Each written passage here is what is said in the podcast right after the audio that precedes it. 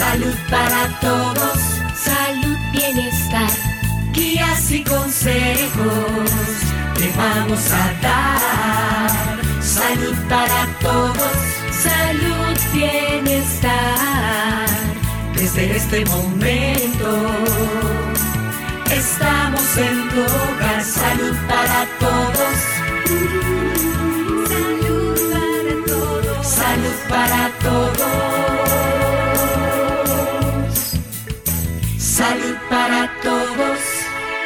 Hola, muy buenos días amigos, bienvenidos. Qué gusto que nos acompañen esta mañana de viernes 17 de enero.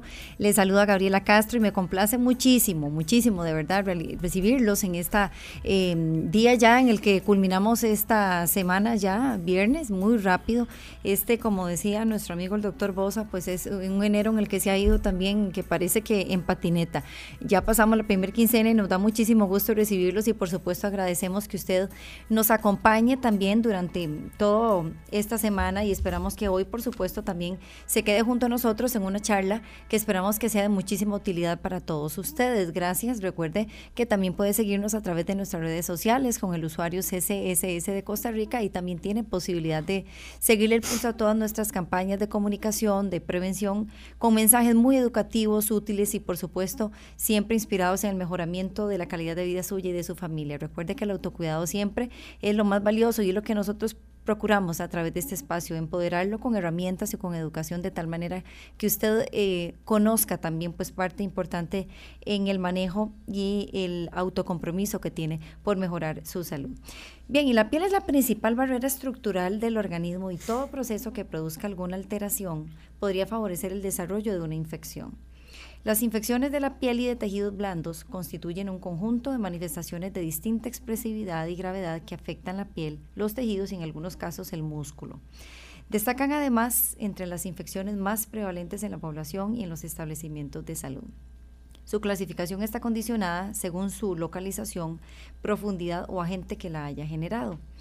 Estos son solo parte de los detalles que deseamos que usted conozca hoy sobre las infecciones de piel y de tejidos blandos un padecimiento que como bien mencionamos es muy frecuente y del cual hay mucho que decir.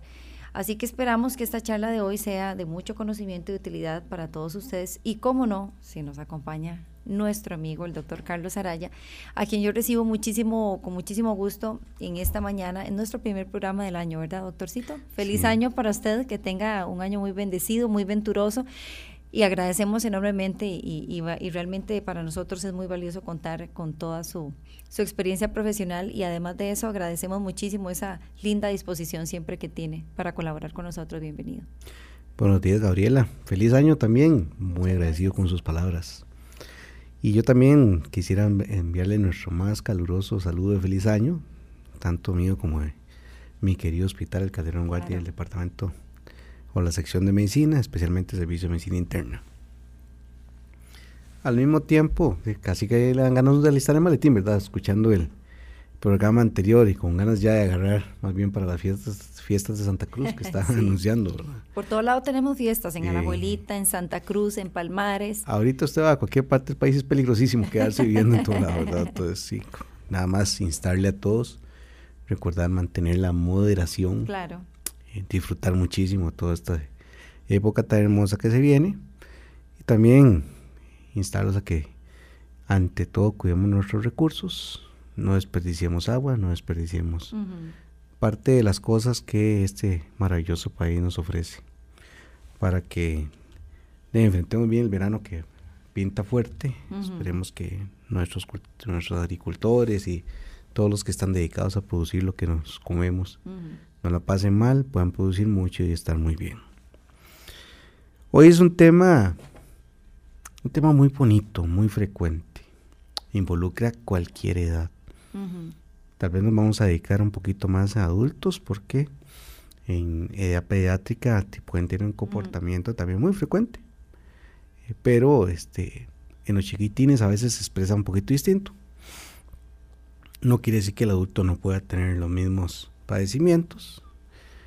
Eh, el ejemplo más claro de esto es cuando los chicos llegan con un impétigo, lo que llaman la gente brasa. Y es todos los chiquitines de la casa con impétigo, cuando los adultos salen con impétigo. O cuando que ese sí podríamos tocarlo un poco más, cuando aparecen los diviesos en la casa, Ay, claro, que sí. son los famosos forunculosis. El que ha tenido uno, yo he tenido. Una vez en mi casa, mi papá se ha dedicado al agro toda su vida, ha sido muy valiente. Y mamá también, acompañando en aquellos tiempos. Y una vez nos fuimos trabajando en Guanacaste cortando arroz, él. Y de ahí todos que terminamos con, con, con diviesos. No me acuerdo. Ahí me dio uno en el cuello, incluso fue súper simpático, chupón que se me hizo en el cuello. eh. Sí, Eh, es muy Entonces, común. esto es muy común porque implica mucha atención. Claro. A veces, eh, por el comportamiento que muchas infecciones de la piel pueden tener, no les damos la suficiente atención. E incluso algunos ya está escrito que algunas infecciones tienden a ser hasta autolimitadas y por eso uno escucha leyendas o cuentos de la familia, ¿verdad? Cuando que había que pasarse el sapo y guindarlo en la cerca.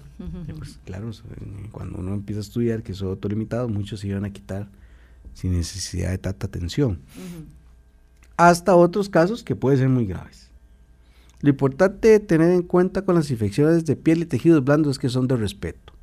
Nunca podemos ignorarlas, porque en la piel nosotros tenemos una cantidad de mecanismos de defensa extraordinarios que evitan, como Gabriela lo dijo hace un momento, esa es nuestra primer barrera de defensa. Generalmente los países, su primer barrera de defensa es la más fuerte, es la que no debe permitir que vengan a, a generarse invasiones. Y efectivamente lo mismo que hace la piel. La piel es un mecanismo, es una barrera, tiene una, una cantidad de funciones impresionantes. Una de, una de ellas es protegernos.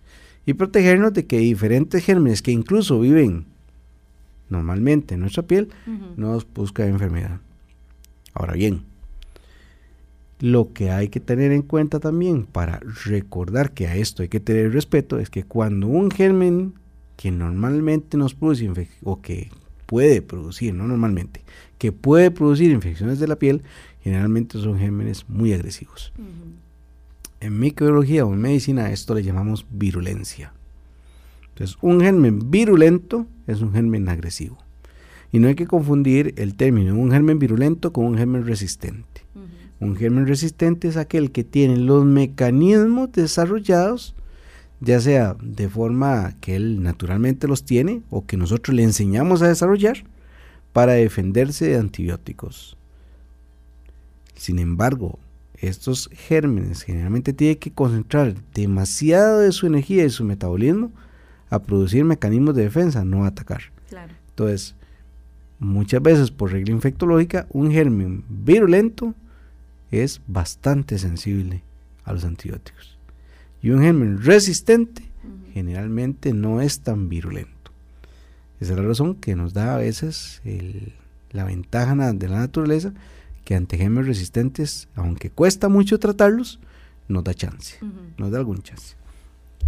Ahora bien, lo usual es que los gérmenes que producen infecciones de piel y tejidos blandos sean virulentos y al mismo tiempo tengan mucha capacidad de contagio. Ujú. O sea, entonces es- por eso volvíamos al ejemplo de que apareció un chiquitín con impétigo, todos en la casa con impétigo, todo el kinder con impétigo, toda la clase de la escuela con impétigo, algo, bueno, o al menos alguna cantidad de ellos.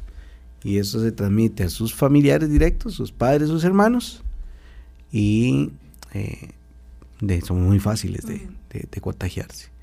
Igual pasa con lo- cuando en la familia alguien apareció con tibiesos, generalmente más de uno va a salir con tibiesos porque pues son de muy fácil contagio. Y ahora que usted menciona esto, Doc, son quizá estos parte de los más frecuentes. Si- Por ejemplo, si lo vemos por, por poblaciones o por edad, y, y tal vez inclusive eh, dependiendo las eh, labores o funciones en que desarrolla la persona, que es lo más frecuente que reciben ustedes, lo que se aprecia en los establecimientos de salud. Sí, puede, puede- es que pues, esto puede variar, Ujú, puede variar mucho tanto en ubicación, digamos obviamente en edad productiva tienden a ser las infecciones más frecuentes en las extremidades, puede estar relacionadas al compromiso y pueden estar relacionadas con la severidad e incluso pueden estar relacionadas con ciertos factores de riesgo. ¿Cuáles serían esos factores de riesgo? Por ejemplo, trauma, mucho de esto está relacionado con accidentes laborales, por ejemplo en el adulto. O, hey, mi chiquitín se cayó y se raspó y ya eso generó una solución de continuidad, como abrir un hueco en el muro, para que los gérmenes puedan ingresar y producir infecciones. Muy frecuente, por ejemplo, nosotros cuando hay infecciones de, extremidades inferiores, siempre vamos a revisar entre los dedos. Generalmente hay honguillos, los famosos yuyos, que son los dermatofitos, que producen pérdida de la continuidad de la piel y esas son puertas de entrada para las bacterias. Entonces nada hace uno tratando las infecciones bacterianas si no le está poniendo tratamiento para los hongos en los pies, porque ahí está la, puerta de entrada de las bacterias. Entonces, ese es otro factor de riesgo. Entonces, cualquier solución de continuidad de la piel, hay pacientes que obviamente tienen condiciones las cuales les favorece que tengan infecciones. Por ejemplo, eh, pacientes que están tomando tratamientos inmunomoduladores, mm. diabéticos pésimamente controlados o mal controlados, podrían tener más posibilidad de tener infecciones y al mismo tiempo podrían ser más agresivos por la...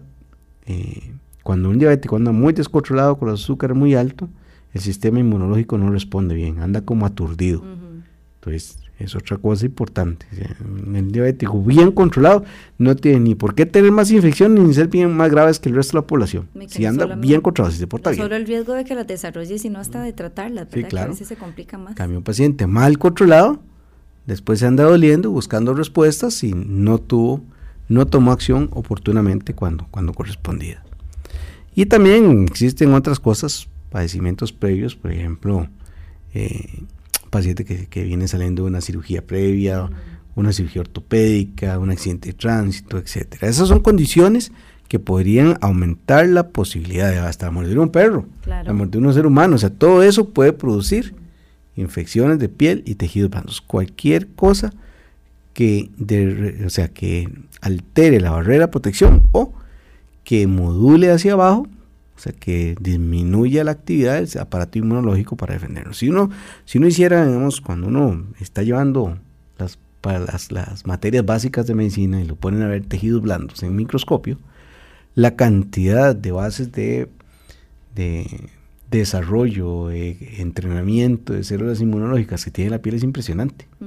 Por eso es que nos defendemos tanto. Ustedes lo ven. A veces tenemos un muñero, no lo cortamos, el, dedo se nos pone rojo un par de días y sin hacer nada más que jabón, se curó. Otras veces sí se hace un absceso, que digamos una paroniquia. Y, y, hay, que, hay que drenar el pus del dedo y todo eso, pero se cura. Muchas veces solo con agua y drenando el pus se cura. El aparato inmunológico de la piel y tejido blando es impresionante. Solo que como generalmente no nos pasa nada, no nos damos cuenta. Pero todos los días ahí se desarrolla una batalla inmensa. Y entonces con esto uno tiene que ser siempre dentro de la historia de un paciente que llega con una infección de tejidos blandos, es preguntarle si hubo trauma, ¿ok? Eh, y eso pues lo va orientando uno a si efectivamente hay una infección o no. Cuando uno ve esto, entonces debe ir clasificándola. Hay infecciones superficiales e infecciones profundas. ¿Qué son superficiales? Bueno, la piel tiene muchas capas que uno la puede dividir en tres grandes capas. Una epidermis, una dermis y una hipodermis.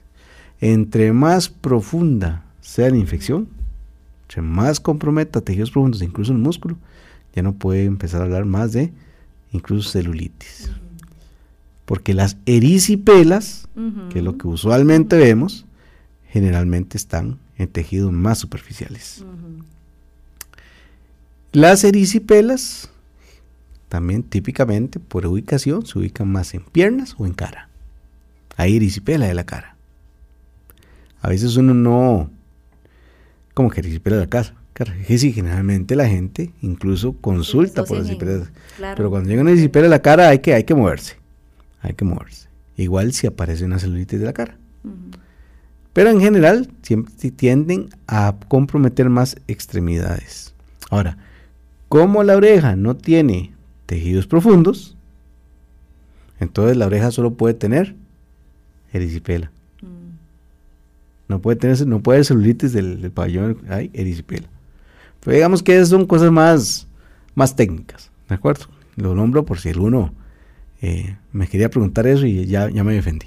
Creo que tenemos que hacer la, Vamos a nuestra primera pausa comercial, sí, doctor, porque realmente es muy interesante. Yo creo que no alcanzaría realmente un programa para hablar de esta, de este tema. Primero que es bastante, bastante bonito. Eh, estamos aquí tratando de reseñar las, las principales infecciones eh, de piel, las más frecuentes. Nos ha mencionado el doctor los famosos diviesos, los abscesos, la erisipela y bueno, habrá otra cantidad importante que nosotros, eh, ojalá que tengamos posibilidad de, de ahondar bastante sobre este tema y por eso le invitamos también a que usted forme parte de esta charla con alguna inquietud o algún comentario que tenga en relación con este tema de hoy. Sería muy útil que nosotros podamos compartirlo. Recuerde que el 70030303 es nuestro WhatsApp y permanece habilitado para que nos haga llegar por ahí sus comentarios.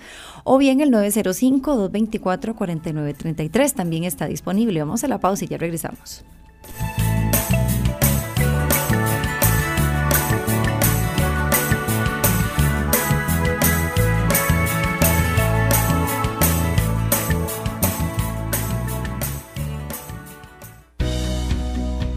Padres y madres de familia.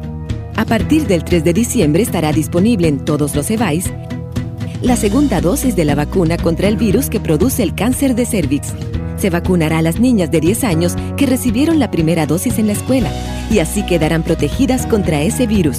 No necesitan cita, solamente el carné de vacunas. El amor y las vacunas salvan vidas. Caja Costarricense de Seguro Social. Los buenos hábitos son indispensables para mantener la salud. Cuando tosa o estornude, tápese la boca y la nariz con un pañuelo desechable, descártelo y luego lávese las manos con agua y jabón. Si no tiene pañuelo, cúbrase la boca y la nariz con la parte superior del brazo, no con las manos. Libérese de los microbios. Caja Costarricense de Seguro Social. Colombia.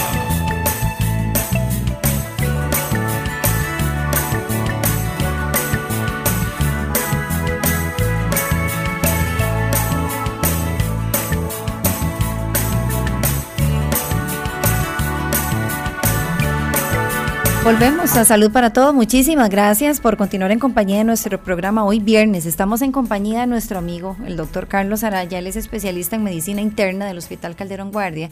Y estamos conversando hoy sobre las infecciones de piel más frecuentes. Quisiéramos también que usted nos haga sus comentarios o si tiene algunas consultas y quiere aprovechar la presencia del doctor Araya hoy en nuestro programa, sería muy útil y nos daría muchísimo gusto poder recibirle a través del 7003-0303 o el 905-224. 449-33 también permanece habilitado. Cuéntenos, doctor, entonces, porque ojalá que, que nos dé chancecito de, de, conversar más sobre esto. Entonces, como decía, si uno se pone a ver el paciente cuando llega y asiste a la, a la consulta, hay que rápidamente tratar de clasificar en si tiene una infección superficial o una infección profunda. Vieras qué curioso, porque uno pensaría a veces que entre más profunda, más grave y debería ser más sintomático. Pero es que a veces no es así. Entonces, lo usual es que las infecciones superficiales son las que vienen con mucha fiebre, con más coloración de la piel, se ve la piel incluso donde empieza y donde termina el tejido enfermo. Entonces, es el, la típica piel roja, roja, roja que uno ve ahí andando, o que llega al servicio de emergencias, o que usted se encuentra familiar con la piel roja, roja, roja en alto y prácticamente uno puede establecer, va de aquí a allá, va el tobillo a la rodilla, y ahí y se ve casi como una división bien clara en la coloración, y eso es lo que uno generalmente le llaman erisipela. Generalmente las erisipelas son superficiales. no quiere decir que no puedan extenderse más. y no quiere decir que no puedan profundizarse más. Se confunde con otras... otras eh, sí, muchas veces se confunde con la celulitis. Entonces, a veces hablamos de las dos como si fueran una misma entidad. E, en realidad el germen puede ser el mismo, sí precisamente la diferencia es el compromiso profundo que puede haber en la celulitis. Y a veces la celulitis no se ve tan claramente marcado el inicio y el final de la lesión. O el inicio de donde, o aquí tenemos el, tejido enfermo y aquí tenemos el tejido sano. Y tiende a involucrar tejidos profundos y podría no ser tan sintomática al inicio. O sea, que quiere decir que dura más días en que desarrollan fiebre, que dura más días en verse agudamente enfermos. Entonces a veces eso hace también que el paciente retrase un poco su consulta y llegue con mucho mayor compromiso. Entonces, como vemos, por ejemplo, a veces los, las infecciones, incluso los, los impéticos, tienden a ser superficiales, las ericipelas tienden a ser superficiales y muchas veces los diviesos o los abscesos tienden a ser superficiales. Pero que sea superficial no quiere decir que una lesión de esas no se profundice más a tejidos profundos. Entonces, podría comprometer dermis, hipodermis e incluso llegar a una división muy importante que se llama la fascia e incluso comprometer el músculo. Y de acuerdo con la agresividad del germen, podría desde producir inflamación profunda hasta destrucción de los tejidos profundos. Entonces, vamos a ver, por las infecciones de piel, quiere decir que pueden ir desde apenas enrojecimientos hasta destrucción, lo que llama la gente a veces hasta este tipo de infecciones tipo come carne. Entonces, las bacterias come carne simplemente son bacterias de piel agresivas que pueden llegar a producir una infección de tejido, o sea, comprometer tejidos profundos, destruir tejidos profundos, tanto por la actividad de la bacteria como la del aparato inmunológico que está defendiendo con todo lo que tiene. Entonces, eh, esto es como en la guerra, eh, si me permiten la grosera comparación. En la guerra no solo mueren los enemigos, siempre mueren inocentes. El aparato inmunológico nuestro tiene que ser muy agresivo y el proceso inflamatorio que se genera para tratar de contener la agresión que está recibiendo el cuerpo por los invasores que son las bacterias puede también comprometer tejido sano y destruirlo. Cuando los gérmenes y todo eso se van destruyendo y las, células inmunológicas van eh, produciendo su propia destrucción, como los soldados que, que mueren durante una guerra, entonces se producen abscesos, que son colecciones de pus. A veces pueden tener salidas hacia la piel y a veces pueden no tener salidas hacia la piel. Entonces se coleccionan cuando no tienen salidas hacia la piel, se, se, acumulan, se, ve que hay un acúmulo de pus, lo que nosotros llamamos una colección. A veces, cuando uno tiene la buena suerte que, se hace la furunculosis, se hace el divieso, pues podría pues hacer una pequeña cortada, una pequeña incisión y se drena fácilmente. Y se ponen caliente, la sintomatología entonces del paciente es enrojecimiento, aumento de la o eh, a esto se llaman los signos de Celso. Es enrojecimiento, aumento de la temperatura local e inflamación. Esos son los tres signos principales que a uno le indican que hay un proceso infeccioso o inflamatorio asociado. Porque también los signos de eso pueden aparecer en artritis reactivas. ¿De acuerdo? Entonces, no, o en una artritis reumatoide articulación inflamada, hinchada y dolorosa. Entonces hay aumento de temperatura local, hipersensibilidad y cambios de coloración. Y podría haber aumento de volumen. Entonces, como vemos, eso puede ser. Entonces, podríamos venir desde una infección simple hasta una faseitis necrotizante, que ya son cuadros muy graves, muy graves.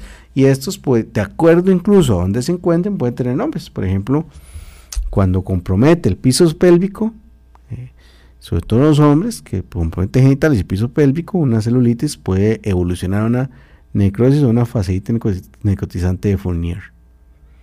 Y eso es algo gravísimo. Esos pacientes que terminan 3, 4 meses internados en un hospital mientras, mientras se puede lograr controlar el proceso infeccioso y lograr controlar el daño que se produce. Y uno ve. Yo recientemente tuve la oportunidad y el honor de tratar a un señor que ingresó con una, pie, una infección de la pierna. Inicialmente parecía una disipela que evolucionó a una celulitis. Aunque se veía muy bien, venía ya con compromiso renal, o sea, venía con insuficiencia renal y muy mal estado general. Por dicha, responde inicialmente a la terapia, pero se vuelve desesperante cuando uno llevaba por 10, 14 días de tratamiento y el paciente le dice, no, ¿qué falta? Mucho. Eh, viene el otro mensaje. Hay algunas son complicadas y otras que son no complicadas. Entonces algunas curan muy rápido, en menos de cinco días uno ya tiene que controlar el problema y no es complicada, generalmente son superficiales. Y están las complicadas que pueden tener más compromiso de tejidos profundos, hasta muscular, y pueden tener incluso la necesidad de recibir tratamientos por periodos prolongados. Entonces, a veces la gente dice, pero ¿cómo está durando tanto usted en curarse? Yo he visto que otros en una semana se lo curó, doctor. Probablemente le está dando la misma penicilina con la que respondió alguien en cinco días, pero a este tuve que darle 21 hasta 30 días de tratamiento. Entonces, parece mentira, pero también dentro de las infecciones de la piel hay algunas que van a ocupar múltiples terapias. Ahora, dentro de las complicadas, tenemos en la actualidad un serio problema, que por el mal uso de antibióticos que normalmente se generan, bueno, ¿cómo está? Que se generan, gracias al mal uso de antibióticos hay mucha resistencia, resistencia a las terapias. Entonces, hay pacientes que incluso ocupan antibióticos muy novedosos para medio controlar el asunto y eso hace que la necesidad o el tiempo de tratamiento se extienda se extienda mucho. Entonces son cosas que uno tiene que ir viendo. Por eso es otra vez, nosotros insistimos en este mensaje. No todo se trata con antibióticos, señores. Y el mal uso de un antibiótico puede hacer que se genere más resistencia y mayor y mucha menor respuesta a las terapias. Caso, eh, consecuentemente, ingresos o internamientos prolongados con terapias, terapias prolongadas. Ese mensaje ha sido muy enfático y, nosotros lo hemos eh, procurado llevar de una manera muy insistente a través de este espacio, en los diferentes espacios también sobre el riesgo de la automedicación también con los antibióticos por el riesgo de la resistencia que pueda generar. 9 con 57 minutos de la mañana, momento de hacer nuestra segunda pausa comercial y regresamos a Salud para Todos.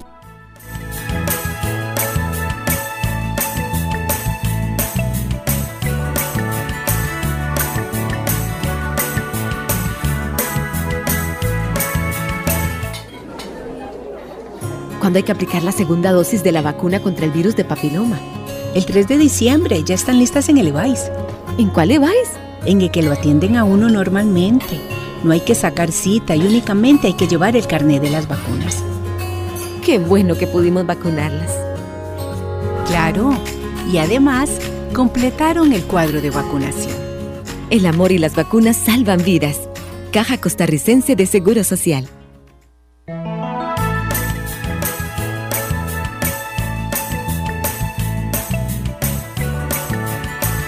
Colombia. Regresamos a Salud para Todos. Muchísimas gracias por continuar en compañía de nuestro programa. Recuerde que el 70030303 en nuestro WhatsApp está habilitado. Si usted quiere hacernos llegar alguna consulta, con muchísimo gusto podemos recibirla. Hoy estamos hablando sobre infecciones de piel y tejidos blandos con el doctor Carlos Araya. Él es especialista en medicina interna del Hospital Calderón Guardia. También el 905-224-4933 permanece habilitado. Doctor, nos consultan aquí vía WhatsApp si los tibiesos en la boca los ve un médico general o debe verlos un odontólogo? Puede verlos perfectamente el médico general. Porque es una, es una lesión de tejidos blandos también. Y está muy claro cuáles son los gérmenes que pueden producir eh, infecciones bueno, en la boca. Si ustedes, que, es que no se imagina la cantidad de gérmenes que hay en la boca y lo que significa, por ejemplo, cuando a alguien le, le, le generan un traumatismo por una mordedura de una persona, no es cuento que a veces es mejor que lo muerda un perro o no que lo muerda una persona. Porque nuestra eh, carga bacteriana y el tipo de bacterias que tenemos en la boca es bastante, bastante complejo y agresivo. Y sí, en los abscesos orales, pues muchas veces más bien quedan en manos de un médico general e incluso a veces hay que subirlos a que los vea un médico especialista, ya sea medicina interna o una infectología.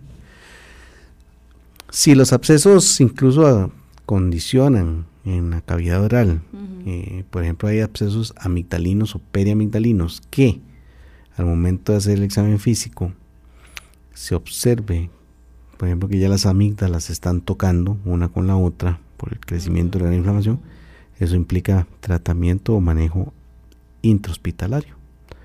Por el alto riesgo de obstrucción a la vía aérea que puede existir. O sea, el paciente le puede acostar o no dejarlo respirar por la obstrucción y la inflamación de tejidos blandos. Esos son casos extremos. Pero sí con mucha frecuencia uno, eh, esto sobre todo se da en servicios de urgencia a horas, eh, a las primeras horas de la mañana, a las últimas de la noche, porque ya por los síntomas al paciente no le queda otra que consultar a servicios de emergencia, si son los médicos los que tienen que hacer el drenaje de los abscesos e incluso iniciar la terapia antibiótica oportuna. Hay que recordar que siempre la profilaxis para eh, cavidad oral es con antibióticos poco complejos o no tan recientes. Con mucha frecuencia se utilizan macrólidos como acitromicina para la profilaxis de infecciones de la boca, lo cual está no tiene indicación. Siempre deben utilizarse penicilinas y para los pacientes alérgicos a las penicilinas una opción es la clindamicina. Si lo amerita, si lo amerita. De lo contrario, no deberían estar colocándose antibióticos profilácticos eh, en los pacientes con procedimientos odontológicos. Hay otros pacientes que siempre van a meditar profilaxia antibiótica, por ejemplo, trasplantados, algunos inmunosupresos, algunos que tengan válvulas o prótesis valvulares cardíacas. Eventualmente pueden requerir alguna profilaxis. Por lo tanto, y está muy claro que tienen que ser penicilinas o semejantes a penicilinas, pero no macrólidos o acitromicina, que es parte de lo que más observa uno, principalmente por las facilidades de uso de la acitromicina. Entonces siempre hay que tener muy, muy en, consideración esas cosas, ¿de acuerdo? Pero sí, el médico está en total capacidad de tratar abscesos de la cavidad oral. Muchas veces se tiene una ventaja por el conocimiento y las habilidades desarrolladas del odontólogo durante su carrera, está acostumbrado a trabajar en la boca. Todos los días ve montones de bocas y todos los días ve montones de situaciones de esas. Es como que usted me ponga a mí a competir manejando un bus contra un señor que es chofer de bus que tiene 30 años de manejar el bus. Obviamente me va a, dar clases más bien sobre un montón de cosas en las cuales estoy deficitario, echando por atrás, por ejemplo. Es exactamente lo mismo. Sin embargo, no quiere decir que el médico no esté en total capacidad de manejar perfectamente bien un absceso de la cavidad oral. Entonces hay que, hay que tenerlo en cuenta.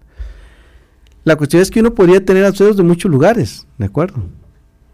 sin que sea el tema de hoy. Hay abscesos pulmonares, hay abscesos cerebrales, hay abscesos hepáticos, hay abscesos del vaso, hay abscesos en otros sitios que también son de manejo exclusivamente médico. ¿De acuerdo? Ahí viene otro mensaje muy importante. Absceso que no se drena, difícilmente se cura. Es otra cosa. Entonces, muchas veces el pleito nuestro es poder drenar el absceso que se le hizo al paciente. Si tiene un buen divieso, y eso es muy fácil, porque generalmente tiene un punto de salida hacia, hacia el exterior y sale muy fácil. Claro. Pero cuando hay abscesos de tejidos profundos, a veces uno ocupa incluso tener la ayuda de otros expertos o desarrollar habilidades para poder meter un catéter, una aguja o algún otro instrumento que le ayude a, pues, a sacar las secreciones, a sacar el pus o sacar la colección que esté dándole problemas. Porque si la colección no se saca, difícilmente se cura. Y que muchísima gente le da la tentación de querer hacerlo por ellos mismos también, ¿verdad? A veces sí, es otro problema, usted sabe, porque la mala manipulación de eso puede generar una sobreinfección ahí, doctor. Puede empeorar la infección. Tal vez no tanto la sobreinfección, lo que puede hacer es empeorarla, porque el mal, eh, la mala manipulación de tejidos, punzar otra vez un tejido en el cual no había una colección o no llegó adecuadamente a la colección, entonces podría implicar más daño, más inflamación y más problemas. E incluso diseminar más la infección o hacer más agujeros para el germen que empezó la infección. Entonces hay que tener cuidado. Ocasionalmente uno tiene que acompañarse de algunos otros que lo ayuden a hacer. Porque si la infección es muy profunda, incluso algunas veces que ya los pacientes hacen operaciones, para que bajo condiciones controladas de anestesia general, un cirujano le ayude al médico clínico hacer una incisión profunda en tejidos, saber manipular los tejidos, saber hacer un lavado profundo de tejidos para poder eh, eh, ayudarlo a curar las infecciones. Por ejemplo, en las faseitis necrosizantes de la piel, muchas veces hay que hacer incisiones profundas en toda la pierna.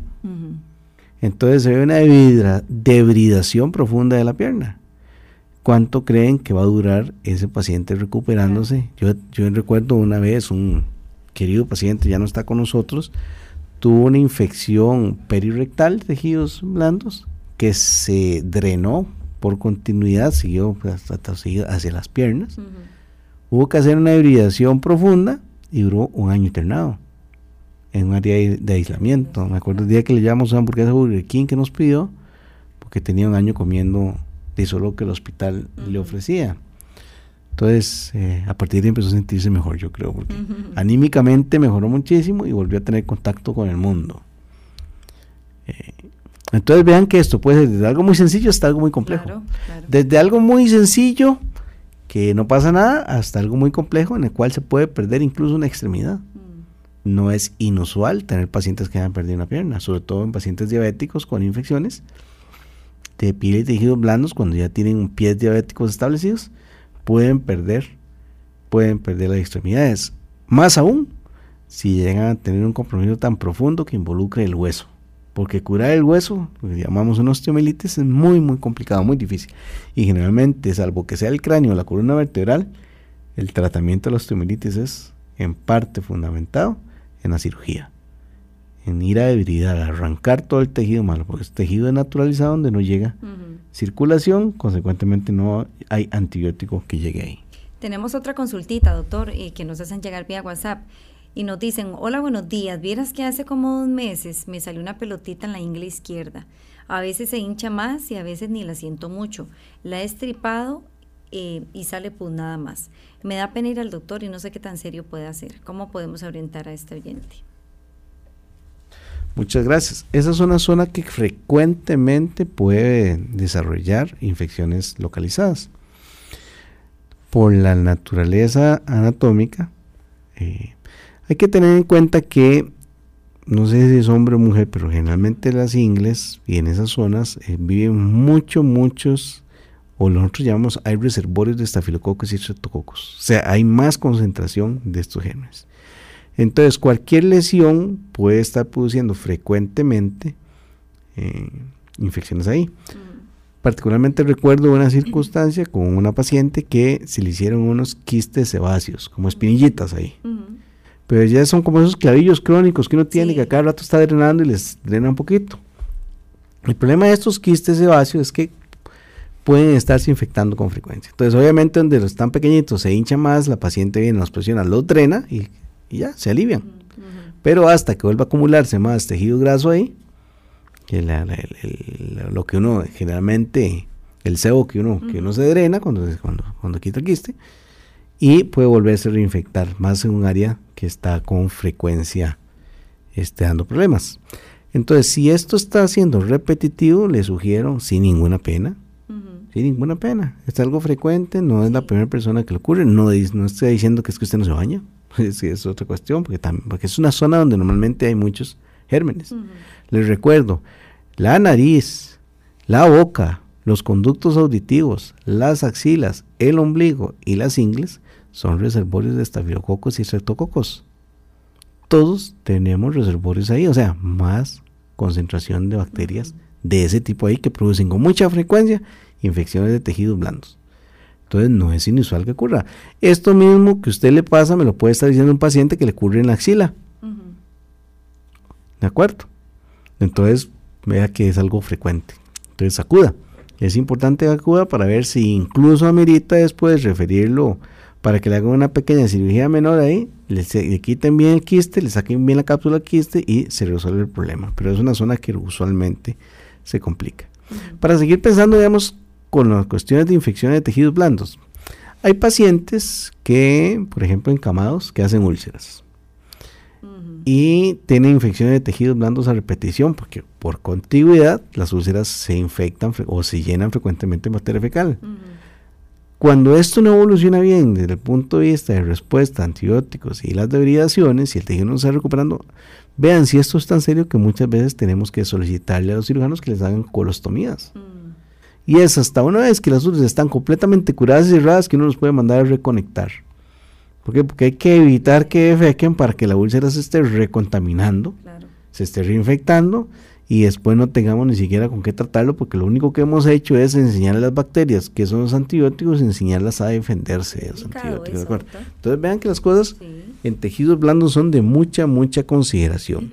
Entonces cuando uno tiene pérdida de la solución de continuidad desde el punto de vista que hasta pierde tejido, es de mucho, de muchísimo cuidado. Ahora, normalmente, entonces, ya dijimos que pueden ser superficiales, profundas, complicadas o no complicadas, graves o o no muy graves. Entonces, normalmente, ¿con qué se tratan? Esto es lo más importante. Bueno, punto número uno, y el fundamental, el más importante, lavado de manos. Y, obviamente, hay que lavar con agua y jabón el área comprometida. ¿Cómo sabemos cuál es el área comprometida? El, agua, el área roja hinchada. Si es piel y no se ve una herida de, encima, pues toda esa parte que está lavando. Todos, al menos dos o tres veces bien lavadito. Segundo, controlar todas las barreras rotas de la piel. Que si había hongos entre los dedos, porque los famosos dermatofitos, bueno, hay que también tratar los dermatofitos. Que si había una herida ahí porque me caí, porque me golpeé. Recuerden que esto también es una causa muy frecuente en trabajadores eh, del campo, en trabajadores usuales que tengan que, tengan que hacer mucho trabajo manual, señores que están en la construcción, señores que son agricultores, señores que trabajan en, mantener limpias nuestras calles y aceras, que, que, es tan importante porque nos están ayudando hasta en cuestiones de salud pública no enfermarnos más. Por eso hay que colaborarlos, hay que apreciar, darles un fresquito de vez en cuando, cuestiones así. Claro de todo este tipo de cosas, gente que se golpea, o sea, un simple golpe en una extremidad puede ser suficiente para generar una solución de continuidad que produzca la infección. Entonces hay que tratar de controlar las puertas de entrada también con agua y jabón y, tratando de cicatricen pronto para que se controle la infección. Doctor, aquí nos hacen una consultita que sí me parece muy valiosa también. Eh, por ejemplo, las espinillas, ¿cómo debe ser la manipulación? ¿Se deben tocar? ¿No se deben de tocar? Hay personas que la drenan. ¿Qué pasa con esto? Porque se ha hablado muchísimo que no deben de tocarse, otras personas... Es una manía, ¿verdad? Sí, sí, sí, Uno está en YouTube y encuentra videos de esto. este, bueno, muchas veces son abscesos y realmente los abscesos hay que drenarlos. Hay que tener mucho cuidado con la manipulación porque generalmente como se pierde tejido, pues puede haber una cicatriz. Y si sobre todo están en la, en la cara, pues uno tiene que controlar, considerar siempre las cicatrices y que una mala manipulación, porque hay bacterias ahí, una mala manipulación en espilla puede desarrollar una, o un absceso o un, o un divieso y ser algo más, hasta incluso una celulitis y ser de más consideración. Entonces, sí, con la manipulación tiene su, su cuestión. A veces es la única forma que un absceso se, se cure. Eh, antes de la manipulación, lo más importante siempre va a ser el jabón. Si usted habla con un dermatólogo, siempre le va a decir trate de no drenarlo, eso se va a reabsorber solo y se va a aliviar solo. Extraordinariamente, más bien cuando se manipulan es cuando pueden tener más complicaciones y uno debería a toda costa pues tratar de no estar con metiéndole las uñas. Eh, sin tener, digamos, elementos, o para eso incluso a veces hay instrumental, hay técnicas para que tratar de evitar que el paciente se le infecte.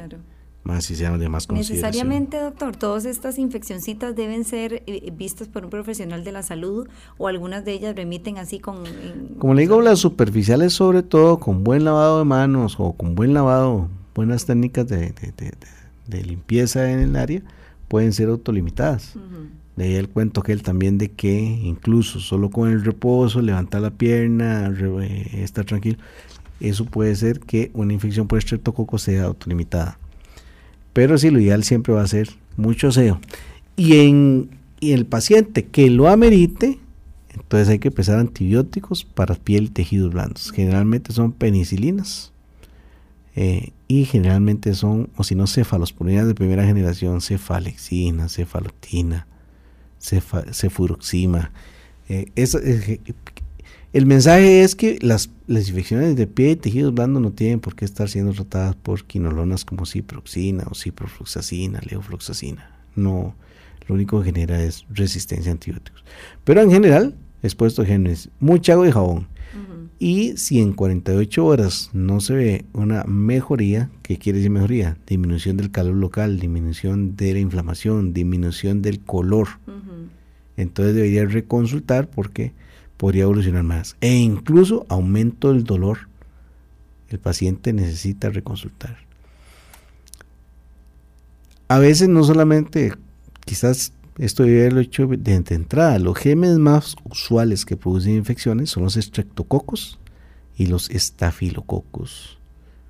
El estafilococo, particularmente el estafilococos aureus, que es el más frecuente dentro de los estafilococos, también está la epidermides. Pero esas son bacterias, yo le copio esta frase de un compañero mío, el doctor José Vargas, es como mi bacteria favorita.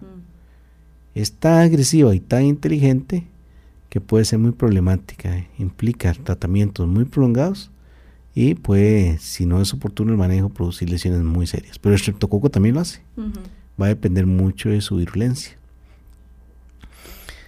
Y ambos responden bien inicialmente a penicilina, sobre todo si son de la calle. Sin embargo, ¿qué es lo que vemos nosotros en los últimos años en los hospitales? Que cada vez consultan los pacientes hay que usar antibióticos más de más amplio espectro, lo llamamos así, porque el uso indiscriminado de antibióticos en la calle hace que estos gérmenes aprendan eh, y vieras que las bacterias tienen una solidaridad impresionante. Entre diferentes tipos se pasan información mm. genética y son bastante promiscuas, diría uno en ese aspecto. Y entonces una bacteria que ni siquiera les hable su mismo idioma puede mandarle información para que aprendan a defenderse mm. de otro de los antibióticos. Por ahí, de ahí que es tan importante que evitemos estar utilizando antibióticos sin una clara indicación el reto principalmente para médicos. Recordemos que para el 2050 se cree que va a haber más muertes por resistencia a antibióticos que por enfermedades cardíacas y cáncer. Pongamos la atención a eso. Ahorita es que miedo ya, ya le da uno a veces, cuando se pone a analizar esos datos, dice, ¿valdrá la pena seguir trabajando en un hospital o en salud? Porque estoy exponiendo a mi familia a un riesgo muy alto. Porque yo puedo estar deportador jalando esos gérmenes y en un momento de vulnerabilidad, alguno de mis familiares enfermarse y no tener con qué tratarlo. Entonces, e incluso lo mismo. Entonces, es un reto para el personal de salud para muchos años. Por eso la gente tiene que entender que hay que, que si usted tiene un familiar que se dedica a trabajar en salud, considere que todos los días arriesga su vida también. Y que es importante que todos seamos responsables en adecuado uso de antibióticos. Vital. Entonces por ahí anda, anda, anda, anda este asunto. Entonces, uno debería siempre tratarlo con este tipo de cosas, agua y jabón. Reposo, que esto a veces cuesta mucho que la gente entienda que es vital el reposo y que hay ciertas entidades que ni siquiera uno debe pensarlo, son de manejo intrahospitalario. ¿Y cuáles son esas entidades? Celulitis de la cara o, o infecciones de la cara. De consideración, las erisipelas de la cara también. Celulitis de la mano, las manos deben consultar pronto, porque muchas veces, casi en 90% de los casos hay que internarlos, y cuando las celulitis de las piernas no vayan evolucionando rápido. Doctor, nos queda un minutito, pero no quiero que estas dos consultitas se me queden por fuera para ver si tenemos eh, posibilidad de orientar eh, de una manera muy muy rapidita, por favor. Nos dicen em, que tiene este eh, oyente tres ronchitas en los testículos. Consulté a la doctora y me dijo que no era nada malo, que era una filititis es de la humedad, ¿qué puedo tomar? Ok, en esos casos generalmente son medidas tópicas. Se podrían usar a veces cremas de antibióticos tópicos como se llaman polimixinas, el fusidin es uno de ellos. Y la otra cuestión, como están relacionadas a la humedad, eso es cierto, muchas veces uno lo que tiene que hacer es recomendarle al paciente dos cosas, eh, prendas de algodón que secan muy rápido, que no conservan humedad, y la otra es que dos o tres veces diarias se laven bien y se sequen, pero con servilletas o con aire frío, para que el área quede bien seca y no quede húmeda. En la medida de las posibilidades, los genitales hay que tratar de evitar hacer drenajes innecesarios o manipulaciones innecesarias porque ahí sí puede producirse una fasciitis importante o infecciones de consideración que involucran a órganos reproductores y eh, podría haber este, consecuencias muy serias. Claro. Y la otra consultita es que nos hacen, doctor, eh, si la betametasona sirve para una herida o para lesiones. Sirve para empeorar y hacer infecciones la betametasona. Por eso le, digo estas cosas. Si hay una cuestión de la cual se abusa y produce problemas es de los esteroides tópicos. Y los esteroides tópicos lo que hace es reducir la actividad del aparato inmunológico donde quiera que se apliquen. ¿Por qué se usa la betametasona, por ejemplo, en psoriasis? Porque la psoriasis es una circunstancia donde hay un proceso inflamatorio acelerado de la piel que genera recambio acelerado de la piel. Por eso hay que usar esteroides. Pero caso contrario, un esteroide una herida lo único que hace es dar más chance que se infecte, a que evolucione mal y a que sea más grave. Entonces, bajo ninguna circunstancia uno debería estar utilizando esteroides sobre heridas si no tiene una indicación clara por un experto. Y esto aplica, doctor, realmente, y yo creo que es como en este mensaje, siempre la consulta con un profesional de la salud y evitar la automedicación, que muchísimas pues, oportunidades lo único que pues pueden generar es el riesgo de que estas lesiones se compliquen. Doctor Carlos Araya es especialista en medicina interna del Hospital Calderón Guardia. Siempre es un gusto recibirlo, doctor. Muchísimas gracias por iniciar este año también con nosotros en Salud para Todos y bienvenido siempre. Muchísimas gracias a nuestros queridos oyentes. Lástima, siempre se nos va el tiempo rápido. Sí, sí, sí. Saludos a mis queridos padres gracias a Dios está muy bien y, esperando que todo este año sea lleno de bendiciones, éxitos y mucho trabajo para todos. Así es, amén. Muchísimas gracias. Muchas gracias a usted también por su compañía durante toda esta semana. Recuerde que el próximo lunes le esperamos en un nuevo programa a partir de las 9 y 30. Recuerde, próximo lunes. Salud para todos. Que tenga un fin de semana maravilloso. Que la pase muy bien. Muchas gracias. Salud para todos. Salud, bienestar. Los buenos consejos te van a ayudar. Salud para todos, salud, bienestar. Desde este momento, mejor te sentirás. Salud para todos. Salud para todos. Salud para todos